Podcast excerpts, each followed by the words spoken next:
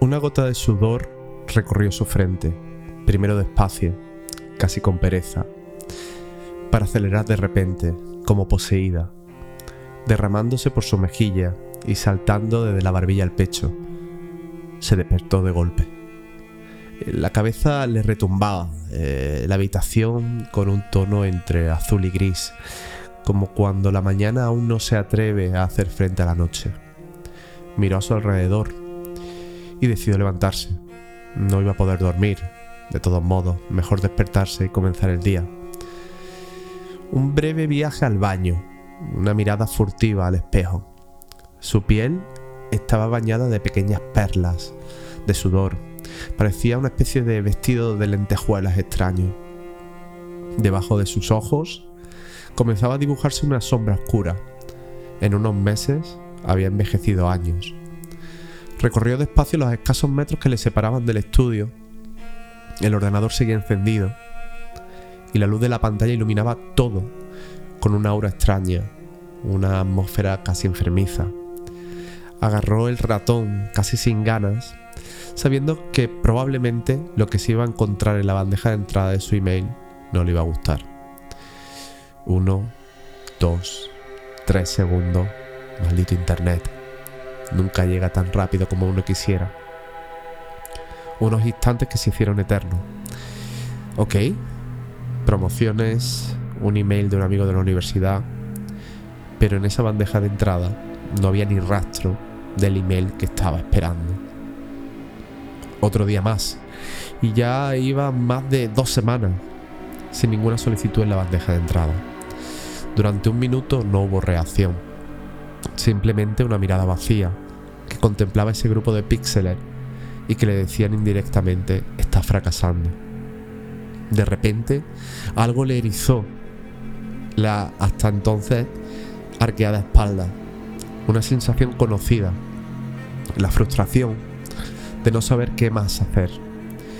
Inmovilizado, pasó la mañana entera, como un mueble sintiente dentro de una habitación. Otro día más de batallas perdidas. Otro día más sin saber qué estaba haciendo mal. Bienvenidos al episodio 12 de House of Rebels. Temporada 2. Eh, lo que vamos a hacer hoy creo que es un ejercicio de reflexión. Así que acompañarme. Ponemos música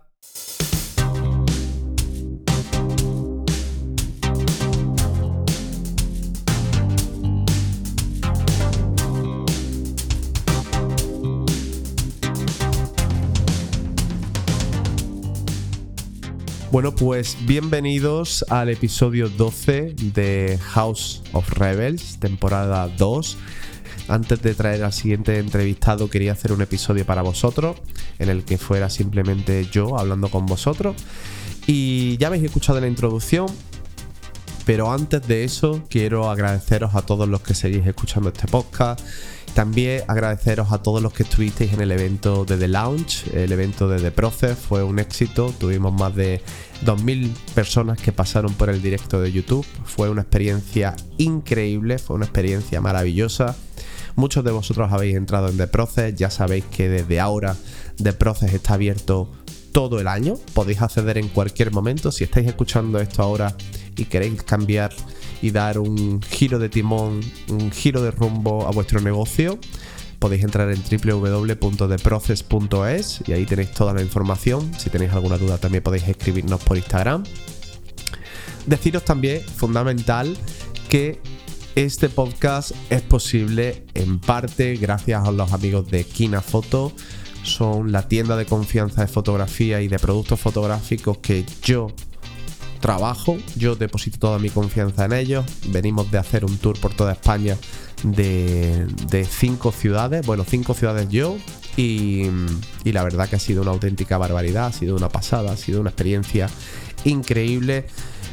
kinafoto.com si estáis pensando en mejorar vuestro equipo, si queréis asistencia para llevar vuestro negocio al siguiente nivel, si queréis una tienda que no sea tienda, si queréis una tienda que sean unos compañeros y que sean unos amigos que os asesoren en todo momento, no puedo recomendaros más que entréis, que echéis un vistazo a su marketplace. Es una web muy sencilla, siempre tienen ofertas increíbles, pero más allá de las ofertas, lo más importante y lo que de verdad hace de Kina una empresa muy diferente es el trato que nos da como clientes. Yo llevo ya más de dos años trabajando con ellos y siempre he sentido esa cercanía, esa confianza y que si realmente tenía una duda técnica, ellos me iban a asesorar y me iban a recomendar todo lo mejor. Así que en la descripción de este podcast vais a tener toda la información, echarle un ojo, es www.kinafoto.com. No me enrollo más porque hoy vamos a hablar de un tema que si habéis escuchado la introducción o la dramatización de este programa, habréis visto que, que es un poco pues precisamente dramática, ¿no? Y vamos a hablar de la frustración. ¿Y por qué he decidido que este podcast sea de la frustración? Ya habréis visto el, título, ¿no? El vivir frustrado y, seguir creando. Eh, pues el el por qué está muy claro y es porque últimamente, en los últimos meses, en mi labor como formador, he hablado con muchos creativos, he hablado con muchos fotógrafos, con muchos videógrafos, incluso con wedding planners, ¿no? Y con algún diseñador gráfico y siempre me llegaba la misma idea. Eh, no tengo suficiente trabajo, hay algo que no estoy haciendo bien, no me están entrando solicitudes para el año que viene, hay algo en mi negocio que mm, se está marchitando, no sé qué estoy haciendo mal y al final todo ese tipo de comportamientos obviamente pues nos lleva a la frustración, a ese sentimiento que he tratado de describir de una manera pues lo más cercana posible Em, en esta introducción y quiero poner las cartas sobre la mesa desde el principio. Yo vivo con momentos de frustración bastante altos. Es decir, no voy a daros lecciones habiendo superado completamente las frustraciones. Y creo que es mucho más interesante que lo hiciera así porque al final quiero desmitificar eh, muchos mitos y precisamente personas como yo que al final tenemos una exposición pública que se supone que nos va bien eh, ni muchísimo menos quiere decir que no estemos expuestos a esta frustración. Vamos a ver qué tipo de frustración hay, cómo nos afecta, de dónde surge, por qué aparece, ¿no? Pero eh, antes de eso, os voy a contar un ejemplo y, además muy identificativo que me, ocurrió a mí a principios de año y, que creo que ejemplifica muy bien cómo la frustración va surgiendo en nosotros, se va apoderando de pequeños territorios y acabas al final pues tomando control prácticamente absoluto de todo lo que es nuestro pensamiento, de lo que es nuestra cabeza y de las acciones que vamos a tomar. Yo en principios de enero me fui de luna de miel con, con mi mujer, me fui de luna de miel con Opi, nos fuimos a Vietnam y venía de una época en la que se habían sucedido varias eh, semanas probablemente recibiendo muy pocas solicitudes de boda. Había subido precios y el cliente no me estaba dando respuesta. Estaba sufriendo mucho ghosting. Eh, no me contestaban. Me quedaba completamente... Pues nada, me quedaba en el vacío, ¿no? Imagino que muchos de los que me estáis escuchando ahora habréis tenido situaciones similares. Y la verdad que yo normalmente he gestionado esto bastante bien. He sido bastante positivo, he cambiado cosas y bueno, pues simplemente he seguido a otra fase. Pero en este momento, en plena luna de miel, me afectó mucho más de lo normal. Era una frustración prácticamente que no sabía de dónde venía, no sé ni siquiera cómo explicarla. Simplemente sentía que independientemente de todo lo que hiciese, no era suficiente de que estaba fracasando, que estaba chocándome continuamente con, una pared. Mandaba presupuestos, mandaba respuestas, eran pocas las solicitudes y aún así no conseguía cerrar nada. Pensar que yo llevo 10 años en este sector y que estoy acostumbrado a tener según qué flujo de trabajo. Oye, pues X, 10, 20, 30, lo que sea, ¿no? Y yo estaba notando muy claramente que ese número iba bajando. ¿Por qué os cuento esto? Esperad, os lo cuento al final del podcast. ¿Qué ocurrió? ¿Cómo lo gestioné? Os lo cuento al final del podcast. Vamos a dejar esto ahora mismo en stop by. Pero lo más importante es que entendamos de dónde viene esa frustración, ¿vale? La frustración viene de muchos sitios, pero yo he tratado de diferenciarla en tres puntos, ¿no? Por un lado, la comparación, el peor enemigo que tenemos todos. Constantemente estamos mirando las redes sociales, yo soy el primero, y vemos que cualquiera de nuestros compañeros está en la Toscana haciendo una boda increíble, o se acaba de comprar un coche nuevo, o está haciendo el viaje de sus sueños, comparamos, comparamos y nos ponemos continuamente en una situación de inferioridad. Da igual lo que hayáis conseguido en los últimos tiempos, da igual lo exitoso que seáis, la comparación siempre nos va a colocar en una situación de inferioridad. ¿Por qué os digo esto? Porque muchos estaréis escuchándome y diréis, bueno, Joy, pero tú estás en una situación muy privilegiada. Haces trabajos que te encantan, tienes a clientes interesantes, viajas alrededor del mundo. El problema está en que efectivamente yo también me comparo y me comparo posiblemente con personas pues que lo están haciendo todavía mejor que yo. En lugar de satisfacer eh, esa dopamina mía decir oye yo ya tengo muchísimas cosas he agradecido tienes eh, has conseguido has logrado hitos que en otros momentos te habrían parecido prácticamente irreales no no no no no no. Comparo me flagelo y pienso que estoy por debajo Primer punto de la frustración, primer elemento que tenemos que dejar de lado, dejar de compararnos. Las redes sociales probablemente sean el peor enemigo que tenemos en ese aspecto, pero no es el único. La falta de objetividad. Os lo acabo de decir. Eh, no tenemos datos objetivos y es una cosa que nos ocurre cuando analizamos nuestro negocio o cuando nos analizamos como personas. No tenemos que irnos a la parte empresarial, también nos puede ocurrir como personas. Eh, no soy lo suficientemente guapo, pero ¿quién está comparando eso? Al final, hace tiempo escuché una frase de un psicólogo francés que me encantó y decía, imaginaros la importancia que tienen las conversaciones que otras personas tienen con nosotros, lo que otras personas dicen de nosotros, eso condiciona cómo pensamos, cómo somos, cómo actuamos. Ahora imagínate que la persona que más te habla durante un día continuamente está diciendo lo malo que eres, lo feo que eres, lo poco preparado que eres, el fracaso que estás llevando a cabo. Esa persona a menudo somos nosotros. Nosotros nos pasamos todo el día hablando con nosotros mismos. Y va a depender muchísimo nuestro estado mental y la frustración y cómo la manejamos, de en qué punto y cómo nos hablamos a nosotros. Entonces, segundo punto que tenemos que reconocer de cara a la frustración es nuestra falta de objetividad. No somos objetivos con, nuestro, con nuestra situación actual. Siempre vamos a ser subjetivos porque estamos analizándonos desde dentro y no estamos analizando las cosas con objetividad. Y por último, un factor fundamental y básico de la frustración no es otro que el tiempo. Vivimos en la época de la inmediatez. Quieres subir una foto y automáticamente que esa foto se vuelva viral.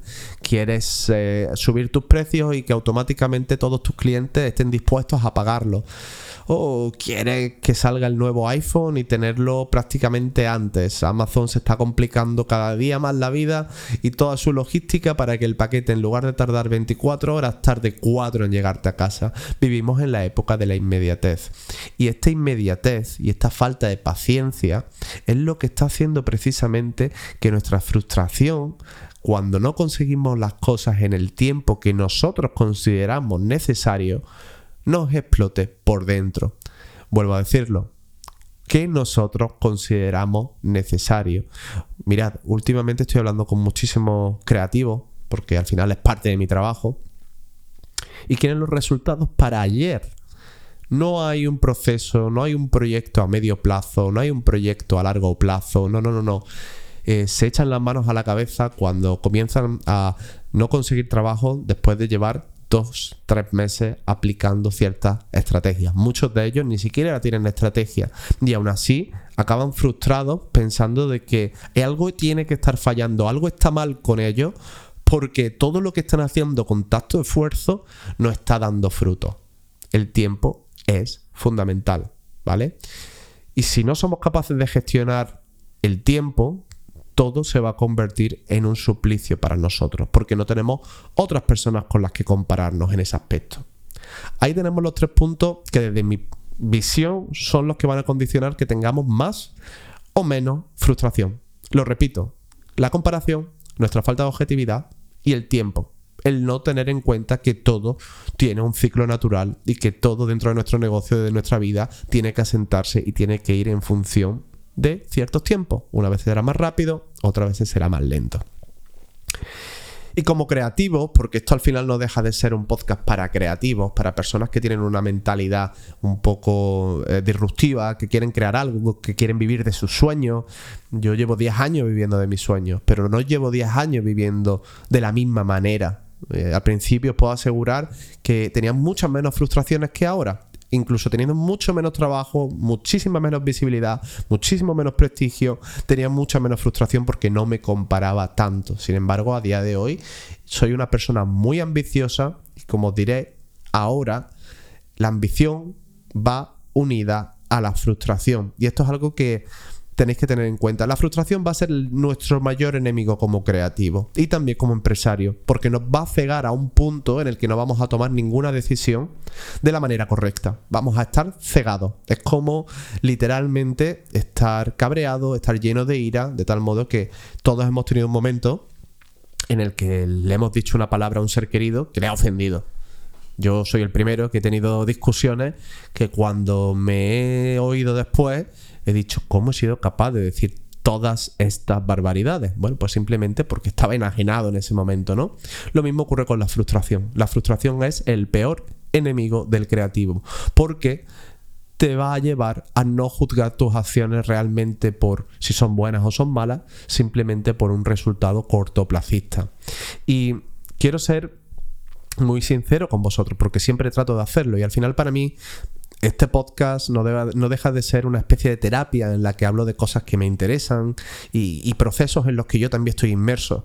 No quiero hablaros hoy de una posición de superioridad o de una situación en la que yo ya he superado todo esto y os puedo hablar desde el otro lado del río. No, no, no. Estoy en el mismo lado del río en el que estáis todos aquellos que tenéis frustración. Frustración que al final nos viene dada también por los tiempos en los que vivimos. Eh, imaginar que nuestros abuelos o incluso nuestros padres en aquella época que, no se comparaban tanto, que simplemente, pues bueno, vivían sus vidas lo mejor posible, trataban de eh, hacer felices a su familia, interactuar con la gente que estaba dentro de su círculo. Las frustraciones podían ser, existía, es decir, no es una cosa nueva, pero sin duda eran cosas menores. Y yo llevo unos meses en los que me doy cuenta que gran parte de mi felicidad depende de que cumpla ciertos objetivos laborales. ¿Por qué? Pues porque yo soy una persona ambiciosa por naturaleza de los 18 a los 27, esos nueve años de tránsito, yo prácticamente no trabajé. No trabajé porque estuve estudiando en una carrera que no me gustaba, eh, estaba completamente perdido, no tenía ningún tipo de guía, ninguna persona conseguía asesorarme y darme ese camino que me diese cierta tranquilidad, al menos esa tranquilidad de saber hacia dónde vas, ¿no? Porque muchas veces no es tanto llegar al lugar, sino saber que estás en el, en el camino correcto. Yo no lo sabía, me pasé muchos años sin trabajar, eh, siendo lo que aquí en España se conoce como un nini, ¿no? Ni estudia, ni trabaja, ni hace nada de provecho. Por eso cuando descubrí la fotografía y descubrí la educación y la formación, eh, me metí tan a fondo, me volví tan ambicioso, que al final no me ha dejado disfrutar de todo el proceso, porque cuando yo consigo un objetivo, por ejemplo, que el workshop de, de Process sea un éxito, que entren 2.000 personas a mi canal de YouTube, que haya 2.000 personas agradeciendo todo ese contenido, que luego muchos de vosotros os unáis a The Process y seáis parte de esta comunidad, tardo 5 minutos en olvidarme de todos esos objetivos que he conseguido y automáticamente llega la frustración por no haber conseguido más. Por eso digo que muchas veces la ambición, como regla general, es el hermano menor o el acompañante de la frustración. Y yo entiendo que todos los que estáis escuchando este podcast, en mayor o menor medida, sois ambiciosos. Queréis vivir mejor, nos pasa a todos, está en la naturaleza del ser humano el querer vivir mejor.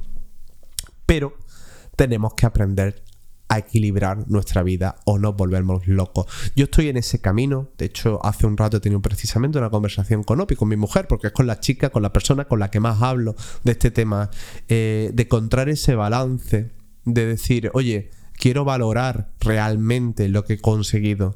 Ahora os hablaré un poco más adelante de cómo podemos solucionarlo, pero quería ser siempre para vosotros un ejemplo de cómo incluso cuando las cosas te van bien y tengo por suerte una de las formaciones y una de las comunidades más interesantes en español de creativos, que es de Proces, y tengo clientes mm, increíbles por todo el mundo, tengo bodas maravillosas este año, siempre queremos más y nos están educando en ese constante chute de dopamina, en ese constante seguir creciendo, aumentando, aumentando hasta que punto.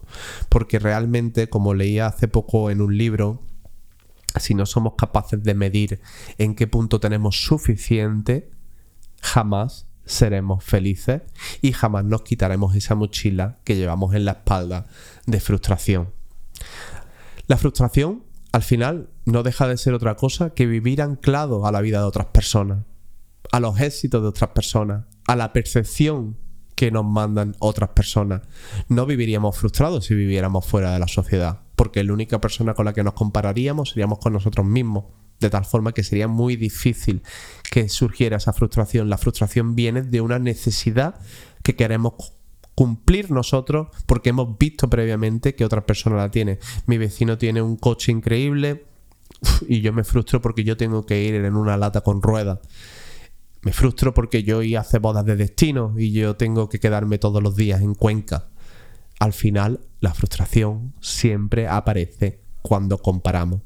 Pero ahora ya hemos identificado el problema, ya lo tenemos identificado, sabemos muy bien de dónde viene, sabemos que viene de la comparación, sabemos que viene de ser poco objetivos realmente con los objetivos, con las cosas que estamos consiguiendo. También el tiempo de no tener paciencia Así que es momento de dar soluciones. Este podcast va a ser corto. Quiero simplemente ir primero al problema, detectarlo y daros soluciones. Yo he estado reflexionando mucho y estoy seguro que hay muchas más soluciones para la frustración y que además muchas de las que os vaya a dar hoy aplicarán, pero estoy seguro que vosotros podéis encontrar otra. Lo primero, y esto es como en el alcoholismo, es darte cuenta de que tenemos un problema es darnos cuenta de que la frustración no está viniendo precisamente de que estemos haciendo las cosas mal, sino de que no estamos midiendo y de que estamos comparándonos con la gente que no debemos compararnos. Así que te voy a dar cuatro pautas que creo que te van a ayudar a gestionar todo esto de una manera más tranquila, más cómoda, más pausada y más reflexiva. La primera, fundamental, deja de compararte y sigue tu propio camino.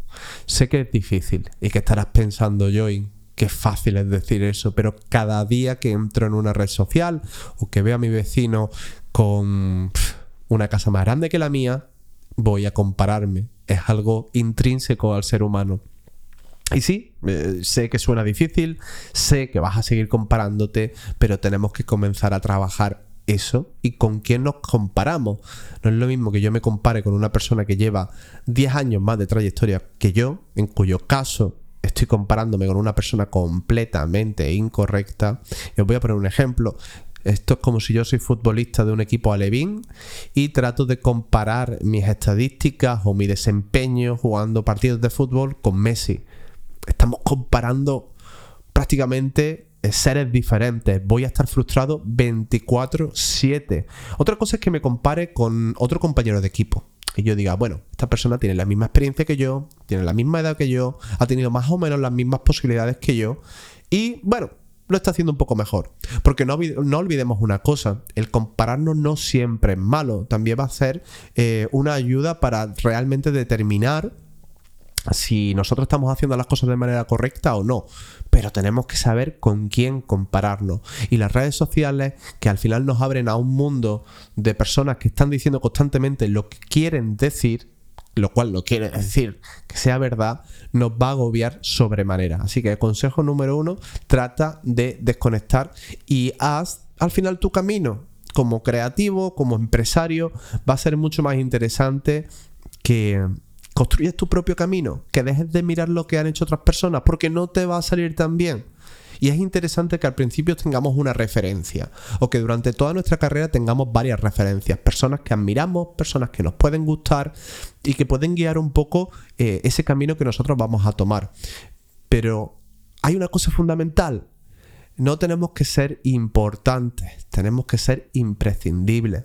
Y el único modo que tenemos de ser imprescindibles es crear en nosotros un servicio, un producto, una persona que no se puede igualar.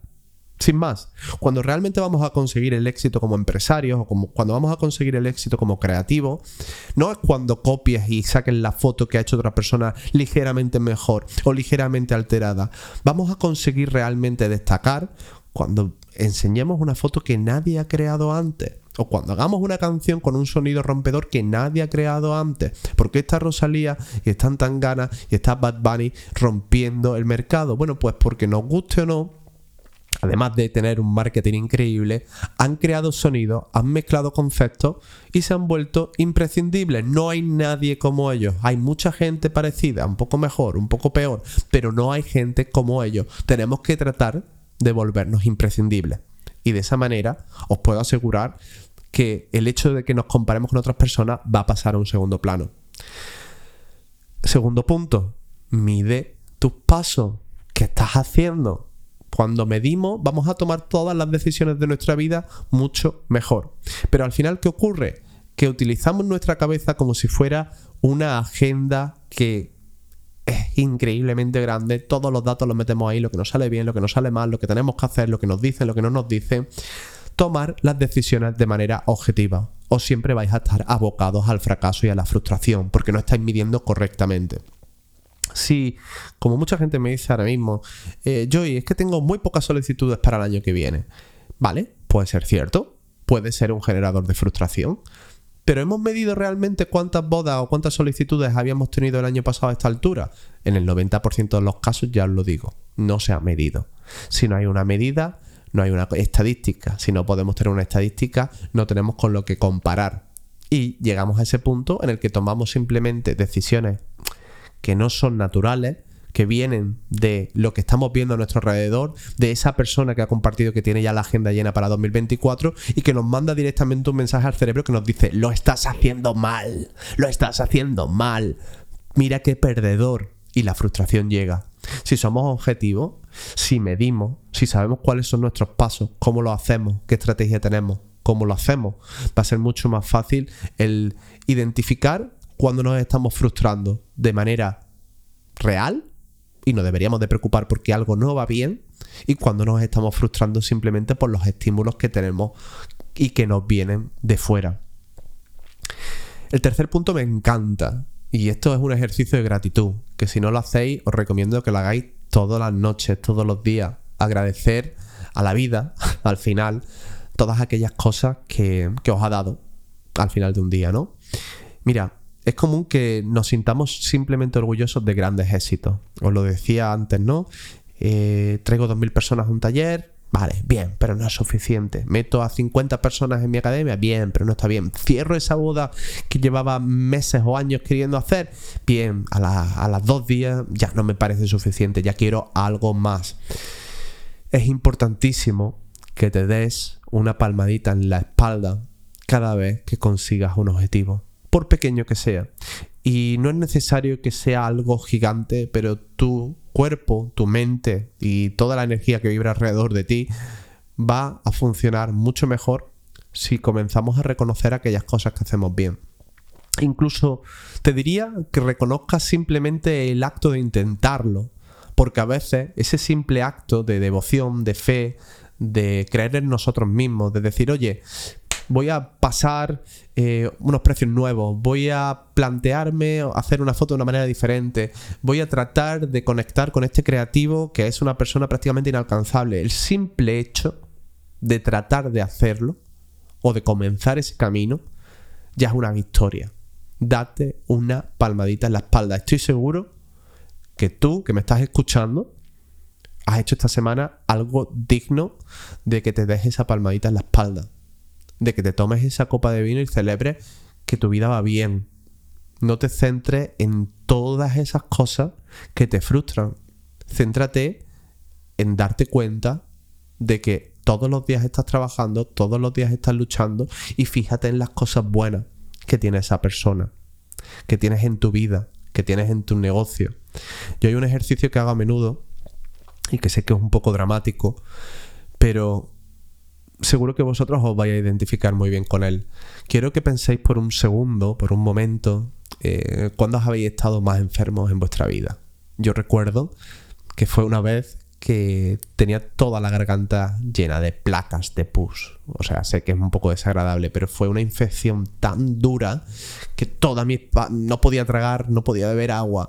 Y mi única ansia, lo único que quería durante esos momentos era poder beber un vaso de agua sin toser, sin, que, sin sentir ese dolor, ¿no? Abrasador.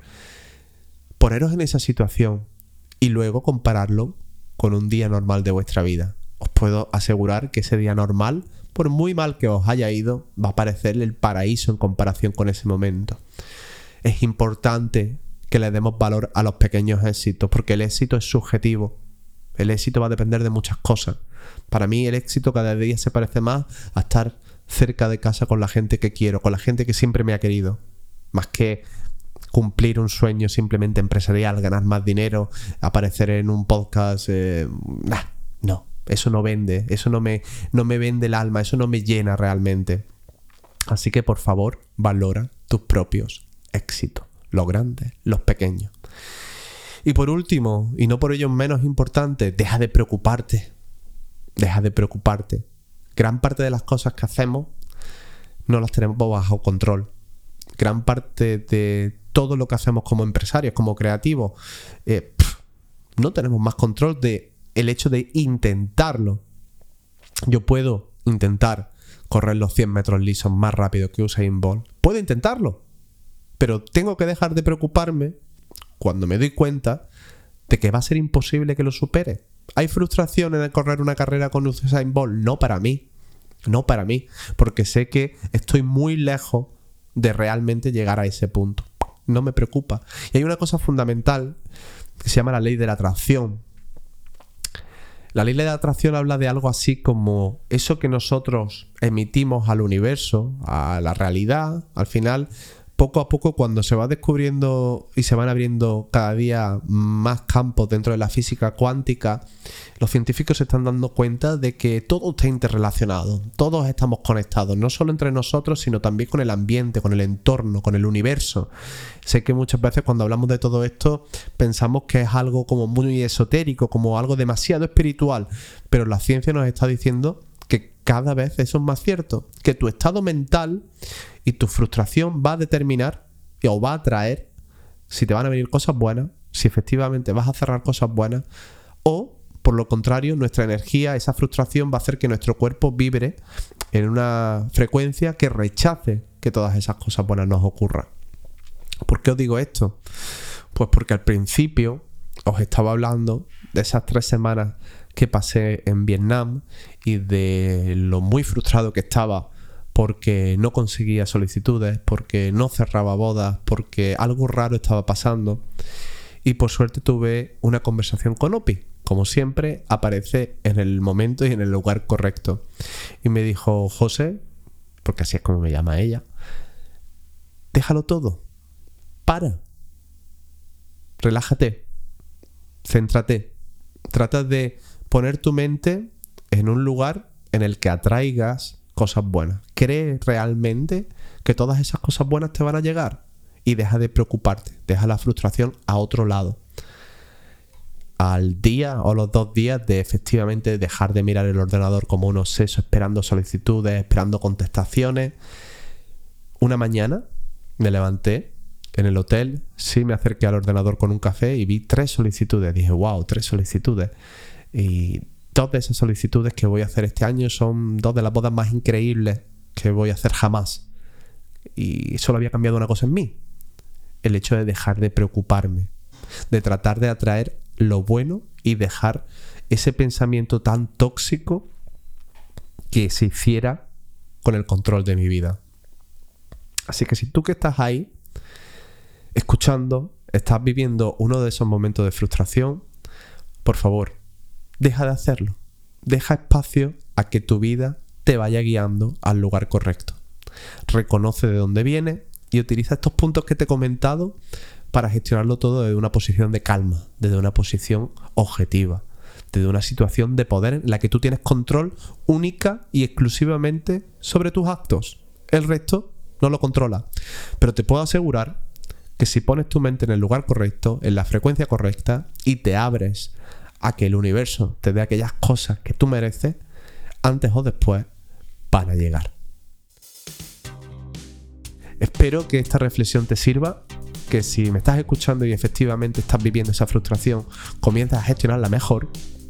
Tienes aquí mis comentarios, puedes escribirme para que me comentes tu historia, si te ayudo, si no, si te puedo ayudar con cualquier otra cosa.